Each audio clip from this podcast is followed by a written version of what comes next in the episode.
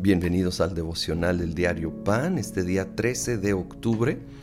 Vamos a iniciar un estudio de Primera de Juan, la primera carta del apóstol Juan. Hoy vamos a ver el capítulo 1, voy al versículo 5. Este es el mensaje que hemos oído de él y que les anunciamos. Dios es luz y en él no hay ninguna oscuridad. Si afirmamos que tenemos comunión con Él, pero vivimos en la oscuridad, mentimos y no ponemos en práctica la verdad. Pero si vivimos en la luz, así como Él está en la luz, tenemos comunión unos con otros y la sangre de su Hijo Jesucristo nos limpia de todo pecado. Algo que vamos a ver muy enfatizado a través de Primera de Juan es precisamente la comunión unos con otros, el amor el uno por el otro como una señal, una evidencia, un fruto de el amor y comunión con Dios. Porque si Dios está en nosotros, esa luz se va a notar también por fuera y esa comunión con Él va a ir produciendo comunión con otros, amor por otros.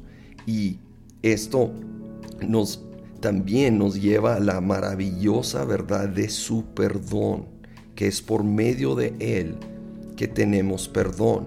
De hecho, simplemente hay que seguir leyendo. Si afirmamos que no tenemos pecado, nos engañamos a nosotros mismos y no tenemos la verdad. Pero si confesamos nuestros pecados, Dios que es fiel y justo, nos los perdonará y nos limpiará de toda maldad. Y, qué maravilloso este versículo 9, muy conocido. Si confesamos nuestros pecados, Dios, que es fiel y justo, nos perdona, nos limpia. Pero muy importante el 8 también. Si decimos que no tenemos pecado, nos engañamos a nosotros mismos y no tenemos la verdad. Tenemos que reconocer nuestros pecados. Tenemos que ser transparentes delante de Dios, que ya sabe todo. No caer en un autoengaño, mucho menos tratar de autojustificarnos o minimizar o conformarnos con las áreas pecaminosas de nuestra vida. Es una lucha común que todos tenemos pero lejos de ocultarlo y permitir que eche raíces y crezca en la oscuridad, hay que llevarlo a la luz, que es otro lenguaje que usa mucho Juan.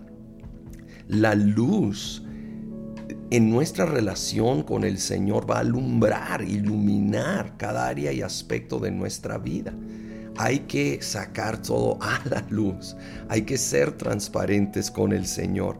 Hay que confesar esos pecados para el perdón, pero también aún luchas, tentaciones, para permitir que de veras estemos conectados al Espíritu Santo como nuestra ayuda para poder no caer en ese gran error, lo repito, autoengaño, el error de Adán y Eva de esconder en nuestro pecado y tratar de cubrirnos con eh, nuestras propias fuerzas, nuestras propias obras o culpar a otro, ¿verdad? Sino, no, reconocer, yo tengo esta lucha, yo tengo esta debilidad, yo tengo esta tendencia equivocada.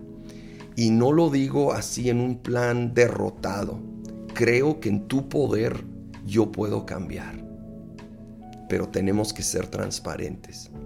Señor, en esta hora queremos venir delante de ti con transparencia, a confesar nuestros pecados, sabiendo que eres fiel, eres justo, eres bueno, eres misericordioso y nos perdonas y nos limpias. No solo nos perdonas, nos limpias, nos haces nuevos en ti.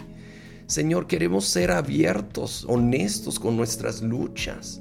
Tenemos luchas, tenemos dificultades Señor, no lo vamos a ocultar y esconder, porque, Señor, no vamos a poder vencer en nuestras fuerzas. Así que mejor con toda honestidad, toda transparencia, reconocemos luchas que enfrentamos, debilidades que tenemos. venimos buscando tu amor, tu gracia, tu poder para poder salir adelante y para poder amar, amar a los que nos rodean. Señor, pon más y más amor en nuestro corazón. Te lo pedimos todo en el nombre de Cristo Jesús. Amén.